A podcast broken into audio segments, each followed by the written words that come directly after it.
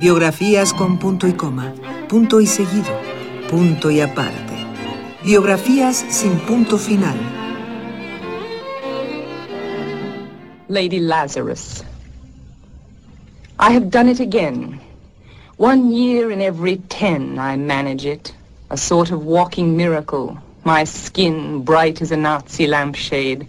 My right foot a paperweight. My face a featureless, fine Jew linen. Peel off the napkin, O oh my enemy. Do I terrify? Yes, yes, Herr Professor, it is I. Can you deny the nose, the eye pits, the full set of teeth? The sour breath will vanish in a day. Soon, soon the flesh the grave cave ate will be at home on me, and I a smiling woman. I'm only thirty, and like the cat, I have nine times to die. Escuchamos un fragmento de Lady Lazarus en voz de Sylvia Plath, en una grabación hecha para BBC Studios en diciembre de 1962.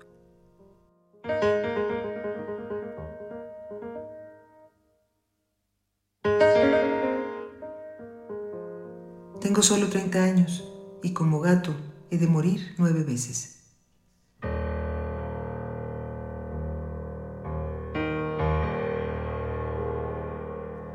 El suicidio de Sylvia Plath el 11 de febrero de 1963 fue el detonante para convertirla en un ícono de la literatura femenina del siglo XX. Escritora estadounidense nacida el 27 de octubre de 1932, reconocida por su obra poética, también es autora de obras en prosa. Nacida en el barrio de Jamaica Plain de Boston, Plath mostró un gran talento a una edad temprana, al publicar su primer poema a los ocho años.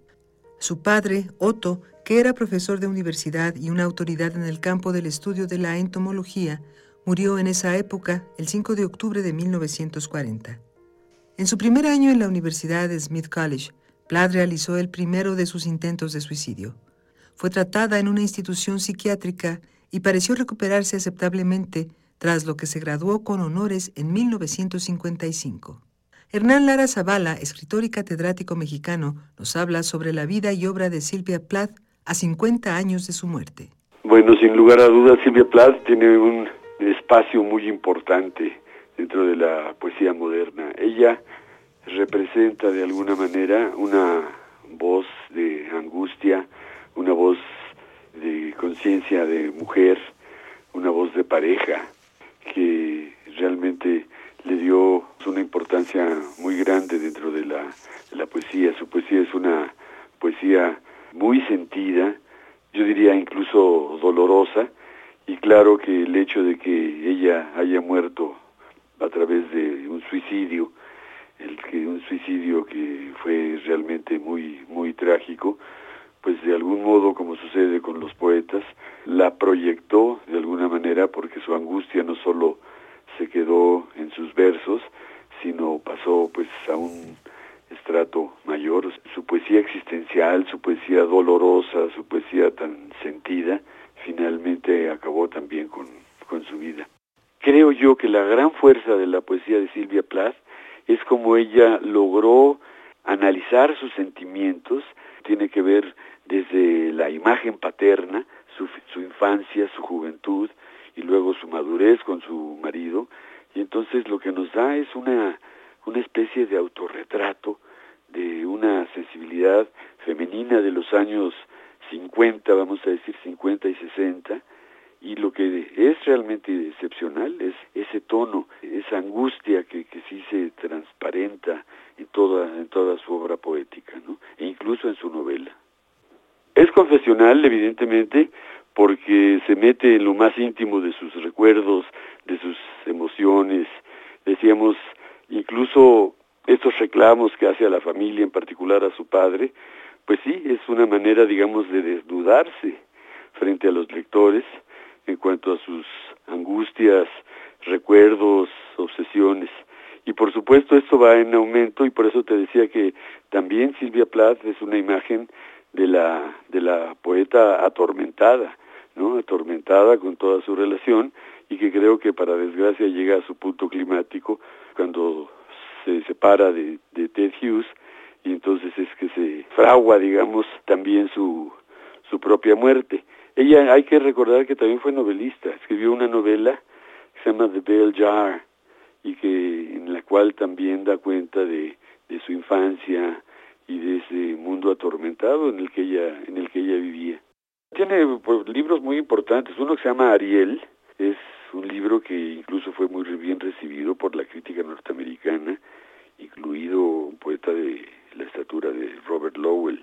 Y hay ahí muchísimos poemas muy intensos, es la palabra, ¿no? Intensos. Está también su otro libro que se llama Colossus, donde viene precisamente Dari.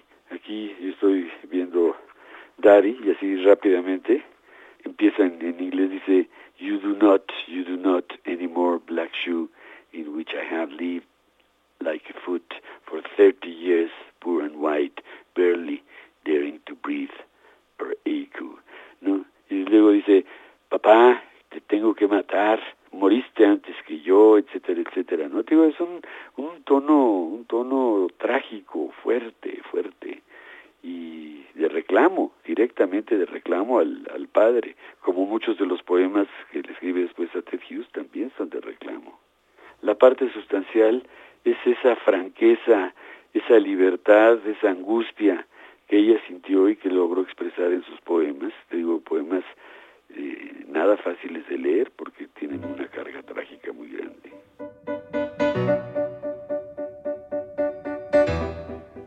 Silvia Plath obtuvo la beca Fulbright que permite estudiar o colaborar en universidades extranjeras, por lo que asistió a la Universidad de Cambridge, donde continuó escribiendo poesía y ocasionalmente publicaba su trabajo en el periódico universitario Varsity.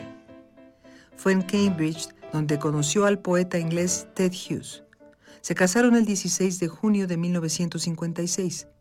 Al respecto de la relación amorosa de los poetas, Hernán Lara Zavala, escritor y catedrático mexicano, nos dice. No hay que olvidar que ella estaba casada con otro gran poeta de nombre Ted Hughes, que en gran medida el amor que estuvieron uno por el otro, de alguna manera también propició su trágico desenlace. Y bueno, ella escribió, y creo que hay muchísimas lectoras de Silvia Plath, que se identifican con esa, con esa angustia, con esa soledad, con esa sensación de abandono que priva en muchos de sus poemas. Hay un poema en particular que se llama Dari, o sea, papá, papacito, papi, en la cual ella le reclama a su progenitor un poco el abandono en que, en la tuvo. La relación entre Ted Hughes y Silvia Plath fue una relación tormentosa, una relación bella también, curiosamente, y que ha hecho que los lectores tengan que tomar partido en, a favor o de la posición femenina de Silvia Plath o la masculina de Ted Hughes, porque cada uno por su lado era un gran poeta.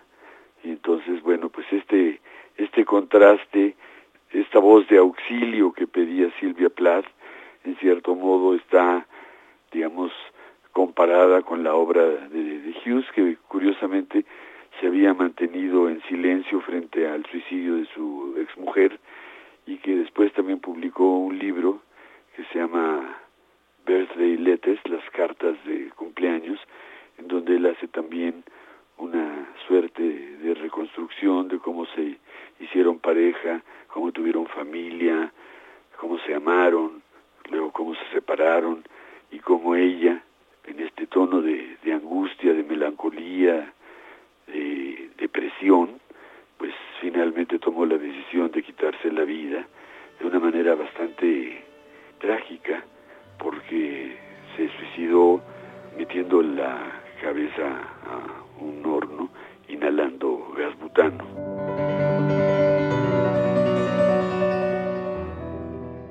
Silvia Plath retornó a Londres con sus hijos Frieda y Nicholas.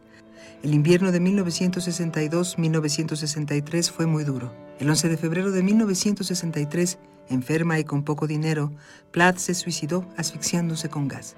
Está enterrada en el cementerio de Hepton Stall, West Yorkshire.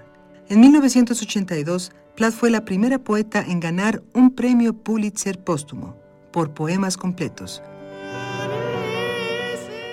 Hernán Lara Zavala. Yo creo que lo que le hace recordar a Silvia, más que nada, es su, la excelencia de su poesía. ¿no? Yo creo que es una gran poeta. Podemos compartir o no su visión del mundo, pero en su poesía hay una gran fuerza, una gran fuerza literaria, una gran potencia y una gran voz de mujer, que esa es otra de las características. Entonces yo creo que la manera de recordarla, la mejor manera de recordarla, es leyendo su poesía. Y bueno, ahí está la otra parte, que es la parte anecdótica, que hubo incluso un otro poeta importante que se que firma A. Álvarez, que es un poeta inglés, a pesar del apellido español, que escribió una, una especie de novela biográfica que se llamó The Savage God, el Dios salvaje, en donde habla, digamos, de toda la, la forma como Silvia Plath fue como labrando su, su carácter y su personalidad. Pero yo creo que lo, lo mejor que podemos hacer a 50 años de su muerte es leerla, o sea, regresar a sus poemas, regresar a sus, a sus libros, y es ahí donde ella pues sigue viviendo y está más viva que nunca. Te diría, insisto, es una de las poetas favoritas de los, de los grupos feministas y, y es precisamente por esa autenticidad de su voz y de su angustia, porque era una angustia, no, no era una angustia fingida, tenía que ver seguramente con problemas graves de depresión, pero ella los, los podía salvar gracias a su a la fuerza y la energía y la angustia de su, de su propia poesía.